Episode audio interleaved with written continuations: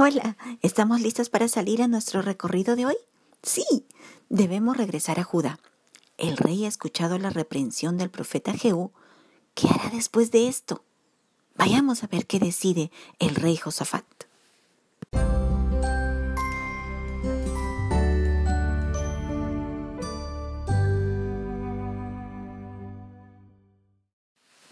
Leamos Primera de Reyes, capítulo 22, verso 44 y 45. Y Josafat hizo paz con el rey de Israel. Los demás hechos de Josafat y sus hazañas y las guerras que hizo no están escritos en el libro de las crónicas de los reyes de Judá. Hacer paz con Israel le fue de reprensión para Josafat. Dios no aprobó ese pacto. Ahora, ¿Qué debía hacer Josafat con Israel en vez de hacer la paz? Bueno, ser su constante piedra en el zapato, para que Israel sepa que está fuera de la voluntad de Dios. Esto sí es un verdadero acto de amor, de amor genuino. Hacer todo lo posible para sacar a la nación de Israel del pecado de rebeldía contra Dios en la cual estaba. Ahora pensemos, ¿ayudó la paz que hizo Judá con Israel? ¿Ayudó el pacto que hizo Josafat con Acab? ¿Josafat logró que atendieran los mandamientos de Dios y se volvieran al Señor? No, no ayudó en nada. Por el contrario, Israel pensó que todo andaba bien. Y peor aún, tuvieron carta libre para introducir a Judá su pecado por mano de Atalía, nuera de Josafat, hija de Acab y Jezabel. Muchas veces los padres piensan que evitar el conflicto es mejor que confrontar a uno de sus hijos con su pecado. Creen que solo el testimonio de vida que le muestren hará que su rebeldía sea vencida. A lo largo de la experiencia en consejería, he visto que no es así. Pueden pasar años, incluso varias décadas y la supuesta paz, entre comillas, en el hogar no ha dado fruto de arrepentimiento en aquel hijo o hija que se ha rebelado contra el Dios de sus padres. Y estamos hablando de una amplia gama de rebeldía, desde la indiferencia hasta la anarquía insolente. Si en verdad amamos a nuestros hijos, debemos confrontarlos con su pecado y clamar al Señor cada día para que Él quebrante su corazón y se acerque al Salvador. Obedezcamos pues a nuestro Dios cuando Él nos dice, con misericordia y verdad se corrige el pecado, y con el temor de Jehová los hombres se apartan del mal. Esto está en Proverbios capítulo 16, verso 6. Hallemos la fuerza para corregir, reprender el pecado y la misericordia para perdonar y restaurar a quien admite la corrección. Luego de que Jehú amonestara a Josafat, en Segunda de Crónicas capítulo 19 del verso 4 al 11 nos narra que el rey tomó la decisión de salir y recorrer por todo Judá, visitando al pueblo, conduciéndolos, dice la escritura, a Jehová, el Dios de sus padres. Además, puso jueces en toda la nación para que ejercieran justicia entre el pueblo. También puso levitas y sacerdotes para que enseñasen la palabra de Dios.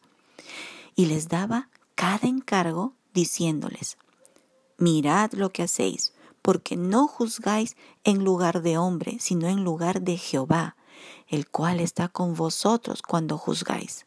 Sea pues con vosotros el temor de Jehová mirad lo que hacéis, porque con Jehová nuestro Dios no hay injusticia, ni acepción de personas, ni admisión de cohecho. También los exhortó de la siguiente manera, procederéis asimismo con temor de Jehová, con verdad y con corazón íntegro, en cualquier causa que viniere a vosotros de vuestros hermanos que habitan en las ciudades, en causas de sangre, entre ley y precepto, estatutos y decretos. Les amonestaréis que no pequen contra Jehová, para que no venga ira sobre vosotros y sobre vuestros hermanos. Haciendo así, no pecaréis. Josafat se había dado cuenta que él tomó penosas decisiones por no considerar los mandamientos del Señor. Por eso quiso que el pueblo atendiera la voz de Dios para ser una nación que ande en justicia, en el temor de Jehová. Porque no hay otra manera de corregir a los hombres, sino con la verdad de las escrituras. Porque actuar bajo la propia prudencia es un peligro que puede traer graves consecuencias. Ya lo hemos visto en Josafat. Qué maravilloso más bien es descansar en la palabra de Dios y conducirse en base a ella. Es caminar en zona segura. Y si alguna duda surge o necesidad de consejo, acudir al pastor de nuestra iglesia. Eso es estable. Así también Josafat hizo.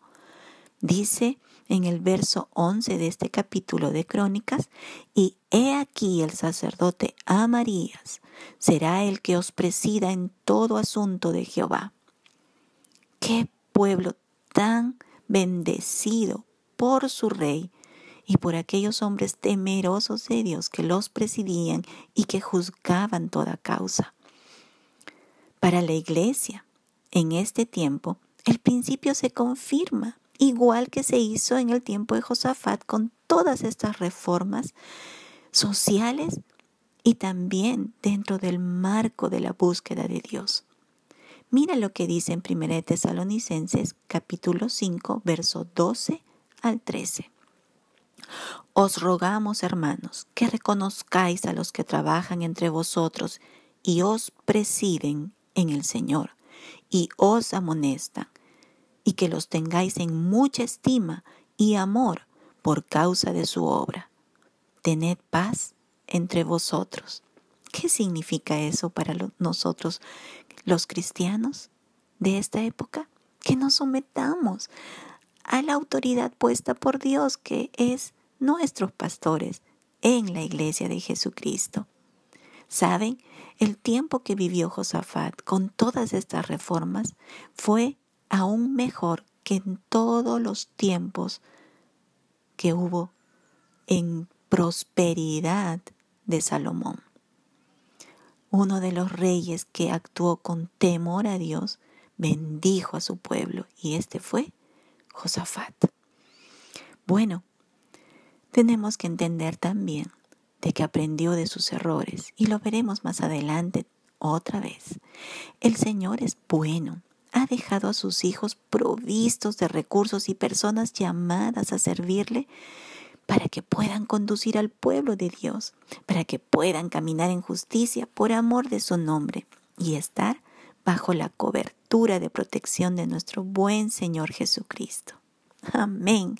Así sea para nosotros también.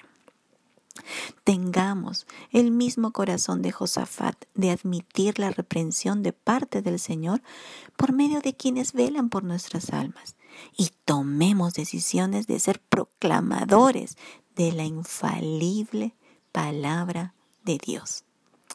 Nos vemos mañana, Dios mediante. Tchau!